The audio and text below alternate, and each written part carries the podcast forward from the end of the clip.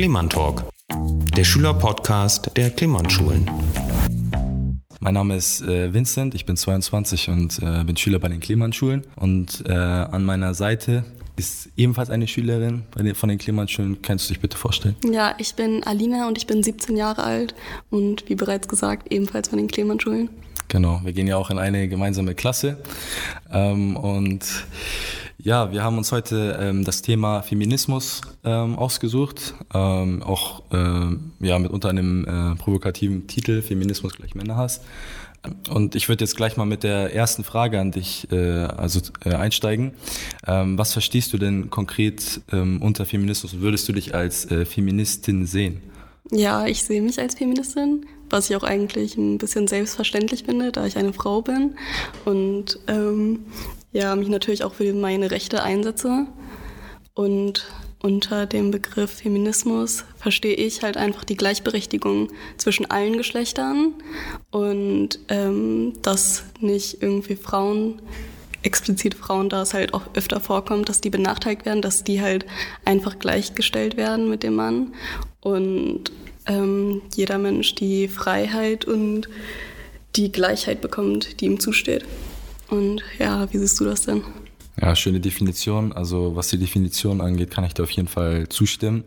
Ähm, was die Gleichberechtigung von Frau gegenüber äh, Männern betrifft, auf jeden Fall. Und ich wollte noch hinzufügen, ähm, auch natürlich was ähm, ja, der, der, die Bekämpfung, was Sexismus und Diskriminierung von Frauen angeht. Ähm, um jetzt noch auf die Frage, ob ich mich als äh, Feminist sehe, zurückzukommen, definitiv nicht, da das ein Begriff ist, der meiner Meinung nach eben aus einer Bewegung hervorgeht, die eigentlich von Frauen ja geprägt ist und die eigentlich auch auf nur Frauen zutrifft. Und da ich keine Frau bin, halte ich mich nicht für einen Feminist, aber die Ideale, die damit verbunden sind, teile ich auf jeden Fall. Ja, aber nur weil du nicht persönlich davon betroffen bist, heißt nicht, dass du dich nicht dafür einsetzen könntest. Und es gibt auch Männer, die sich nicht gleichberechtigt fühlen, beziehungsweise gleich behandelt, dadurch, dass Männer oftmals das Gefühl haben, dass sie irgendwie eine stärkere Position einnehmen sollen. Und dann leiden manche auch unter dem Druck, dass sie nicht irgendwie emotionale Schwäche zeigen dürfen. Und deswegen setzen Feministen sich eben auch für die Männer ein so dass jeder Mensch sich einfach frei und gleich fühlen kann. Also ich habe ja von Anfang gesagt, dass ich die, die ähm, Ideale teile. Also ich bin jetzt nicht dagegen und ich denke auch nicht, ähm, dass es wirklich jetzt den Feminismus in der, ähm, in, zumindest in unserem industriellen und industrialisierten Land hier wie in Deutschland oder auch generell äh, in Westeuropa wirklich gibt, so dass ich nicht denke, dass äh, die Männer sich ähm, in irgendwelche Rollenklischees zwingen müssen, ähm, sondern eigentlich jetzt ähm, auch Frauen und Männer sich eigentlich auf ähm, gleicher Augenhöhe begegnen. Ähm, wenn man aber natürlich über den Tellerrand hinausschaut und auch in besonders muslimisch geprägte Länder ähm, schaut, sieht man ja noch ein ganz klares anderes Rollenverhältnis. Und da bin ich auch äh, strikt dagegen. Also ich denke auch, dass äh, die Frau äh, durchaus das Selbstbestimmungsrecht hat, ob sie jetzt entscheidet, äh, arbeiten zu gehen. Ähm, oder nicht und kein Mann ihr das verbieten kann. Genauso wie, ob sie jetzt Auto fahren darf oder nicht. Wie in Saudi-Arabien jetzt gesagt wurde, dass das jetzt ja als äh, großer Erfolg gefeiert wird, wenn das in anderen äh, Ländern der Welt eigentlich als Selbstverständlichkeit gilt. Ja, das, es geht ja aber bei dem ganzen Thema nicht nur um die ähm, gesetzlichen Grundlagen, die da herrschen, sondern auch um den gesellschaftlichen Aspekt, da das Weltbild von vielen Menschen halt einfach so noch in diesem alten Rollenspiel ist. Und da versucht man halt irgendwie das zu ändern. Ist klar, dass man das nicht bei jedem hinbekommt, aber vielleicht ist es auch gut darauf aufmerksam zu machen, da, wie du gesagt hast, gerade in beispielsweise muslimisch geprägten Ländern das noch anders ist. Deswegen bin ich halt auch froh, dass wir hier in Deutschland sind, weil ich ja selber nicht deutsche Wurzeln habe, sondern türkisch-kurdische und daher auch mich vielleicht da ein bisschen mehr auskenne, was so die Länder betrifft. Und ich weiß halt, dass es da nicht so abläuft und auch vieles kommt hier gar nicht an, wie das da wirklich ist. Und deswegen ist es halt so ein Thema, auch wenn man halt eben davon nicht betroffen ist, dass man darauf aufmerksam macht und dass man sich dafür einsetzt, weil es einfach um die Bedürfnisse jedes Menschen geht und die Gesetze, die halt eigentlich ähm, für jeden so normal sein sollten, aber es ist halt leider immer noch nicht so. Und nur weil das hier halt politisch gesehen ähm, vielleicht alles so gleich ist, mehr oder weniger, ähm, ist halt die Gesellschaft da das Problem, die halt eben nicht so gleich denkt. Und das halt schon oft so, dass zum Beispiel Frauen auch äh, sehr sexualisiert werden, auch in ihrem Job und deswegen nicht ernst genommen werden. Und das halt auch ein großes Problem. Okay, also ich denke, gut, das hast du relativ viel gesagt und das muss ich mir jetzt alles erstmal noch äh, merken und dann auf die einzelnen Punkte antworten zu können. Ähm, natürlich stimme ich dir auch zu, wie ich schon äh, von vornherein gesagt habe, dass in den muslimischen geprägten äh, Ländern wir ganz klar äh, noch rückständig sind, was den Feminismus betrifft und die Gleichberechtigung für Frauen. Ich finde aber, äh, wie du jetzt in, äh, gesagt hast, dass in Deutschland das Ganze zwar auf der politischen Ebene so stattfindet, aber gesellschaftlich nicht, ist aus meiner Sicht auch falsch. Ähm, denn auch auf der gesellschaftlichen Ebene werden eigentlich Frauen so gut wie überall gleich behandelt. Die einzigen wirklichen ähm, Unterschiede, die wir jetzt da noch aus meiner Sicht feststellen können, sind wirklich so die ähm, sogenannten äh, Gender Pay Gaps, diese äh, Lohngefälle bei gleicher Qualifikation, bei gleicher Arbeit, dass dort die Frauen dann noch unterbezahlt werden, was natürlich nicht geht. Aber wenn man sich gerade zum Beispiel jetzt den, die Sozialberufe angeht, die auch teilweise wirklich von Frauen eigentlich, äh, ja, ich würde sagen in Anführungsstrichen äh, dominiert sind, also dass man viel mehr äh, Frauen vorfindet als Männer, ähm, würde ich jetzt nicht sagen, dass ähm, da irgendwelche gesellschaftlichen Unterschiede noch bestehen, genau. Ähm, und natürlich muss man sich auch dann bei diesen Problemen wie jetzt ähm, Gender Pay Gap natürlich auch mit möglichen ähm, Maßnahmen auseinandersetzen, wie man das eben ähm, bekämpfen kann, diese Ungerechtigkeit. Und da ist auf jeden Fall ähm, der erste Schritt, der wichtigste Schritt meiner Meinung nach natürlich ähm, aufzuklären und besonders eben die jungen Leute aufzuklären. Weil ähm, bei den älteren Generationen ist der Zug meistens schon abgefahren, weil die auch ein bereits schon vorgefertigtes festes Weltbild haben, was man noch schwer beeinflussen kann. Allerdings die jungen Leute, die sind noch für viele Einflüsse offen und können sich noch ähm, in Richtungen entwickeln, also die man positiv sieht oder empfindet. Und das sind dann auch diejenigen, die dann auch wirklich dann unser Land dann lenken werden in 20, 30 Jahren. Dementsprechend sollte man auf jeden Fall in Schulen und äh, Hochschulen und anderen Bildungsinstituten auf jeden Fall früh aufklären. Und ähm, wenn, wenn das getan wird, dann werden sich auch, denke ich mal, solche Probleme wie diese Lohngefälle dann von selber klären. Dem würde ich auch zustimmen, aber um nochmal kurz darauf zurückzugreifen, siehst du dich überhaupt in der Position eigentlich beurteilen zu können, ob es äh, die Benachteiligung für die Frauen noch gibt? Weil ich gehe mal stark davon aus, dass du sowas selbst noch nie miterlebt hast und dadurch irgendwie nicht so eine krasse Meinung darüber haben könntest eigentlich.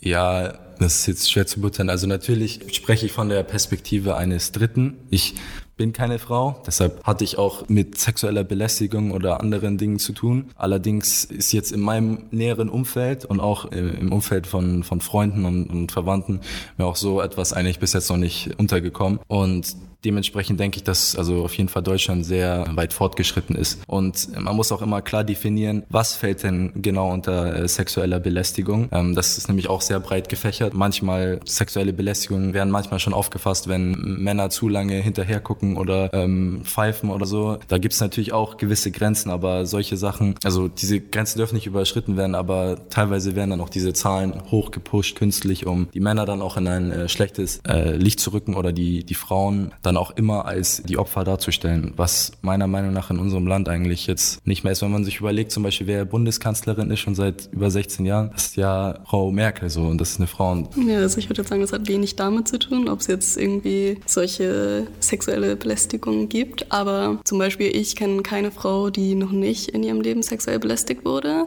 Und man sagt auch, dass jede Frau ein, mindestens einmal in ihrem Leben sexuell belästigt wird. Und sexuelle Belästigung ist auch, wenn jemand einem zu oft oder zu aufdringlich hinterherruft. Und ich glaube nicht, dass du es willst, dass jemand vor dir steht und so auf dich einredet und irgendwie dich bedrängt. Natürlich nicht. Ja. Aber wie gesagt, man muss definieren. Natürlich gibt es, wie gesagt, wie in meinem Beispiel, wie ich angewohnt habe, das würde ich nicht als sexuelle Belästigung. Ich denke mal, da sind wir auch einig, wenn ein Mann irgendeiner, wenn er einer hübschen Frau hinterher schaut oder Kommentar von sich gibt oder dann wirklich aktiv auf sie zugeht und sie einschüchtert. Das ist ein Unterschied, ganz klar. Aber das habe ich auch gesagt. Deshalb muss man da Grenzen ziehen. Aber diese Zahlen werden auch teilweise dann eben künstlich aufgebauscht, indem man solche Fälle, die eben äh, nicht so gravierend sind, eben noch zu dieser Bilanz hinzuzieht um eben nochmal dem Ganzen noch mehr Druck zu verschaffen. Das wollte ich damit sagen. Genau, es gibt ja auch sogenannt, also es werden ja auch versucht, schon mit Gegenmaßnahmen zu arbeiten. Sei es jetzt zum Beispiel mit einer, äh, mit einer Frauenquote, bei der eben jetzt die 30 Prozent der börsennotierten Unternehmen, also die Personen, die in Führungspositionen arbeiten,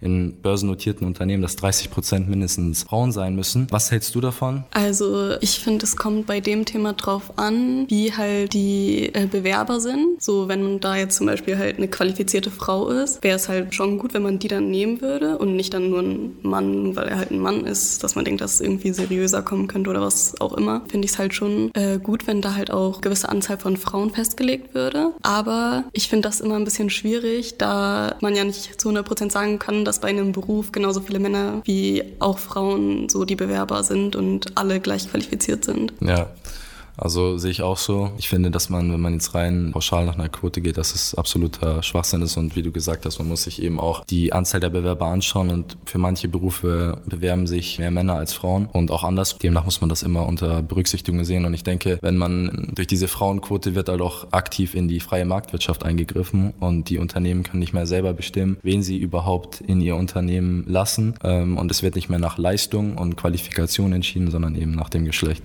Und das aus meiner Sicht falsch. Aber da haben wir ja auch eine sehr ähnliche Meinung. Genau. Abschließend würde mich noch Folgendes äh, sehr interessieren. Ähm, wie würdest du dir Deutschland in der Zukunft vorstellen in Bezug auf den Feminismus? Also was müsste deiner Meinung nach noch geändert werden? Was ist gut?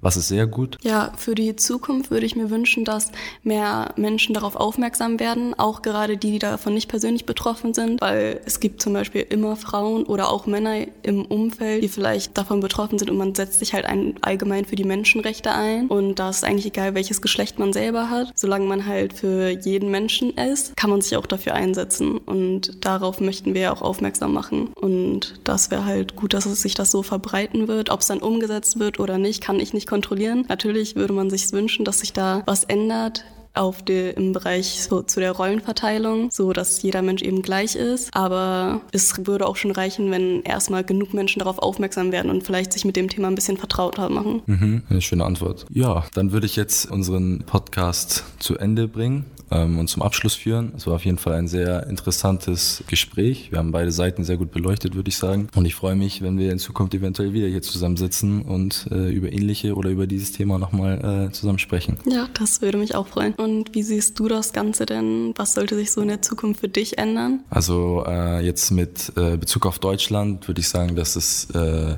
dass nicht mehr viel getan werden muss. Abgesehen natürlich das Lohngefälle zu schließen, was immer noch ein akutes Problem ist, weil es kann natürlich nicht sein, dass Frauen für exakt die gleiche Arbeit, exakt die gleiche Qualifikation weniger bezahlt werden. Allerdings finde ich, dass in, in vielen Bereichen äh, wir bereits schon sehr, sehr fortgeschritten sind und auch das Grundziel, was mit Feminismus einhergeht, hier eigentlich schon ja, erreicht worden ist. Natürlich können wir auch noch weitermachen, was die Aufklärung, besonders von den jungen Leuten angeht, was auch unsere Pflicht ist, meiner Meinung nach. Wir jetzt aber das große Gesamtbild Deutschland anschauen, sind wir, würde ich schon sagen, ein, ein Vorreiter und der Feminismus, wie es in, in der ursprünglichen Variante gab oder die ursprünglichen Beweggründe, die dahinter standen, sind jetzt äh, nicht mehr aktuell. Ja, gut, das ist dann deine Sicht zu dem Thema. Ich bin da zwar noch ein bisschen anderer Meinung, aber das ist ja nicht schlimm. Jeder ist ja anderer Meinung, deswegen ist das, denke ich, trotzdem eine gute Diskussion gewesen und wir konnten beide Seiten verstehen und ja, dann hoffen wir mal, dass sich in Zukunft was positiv verändern könnte. Ja, alles klar.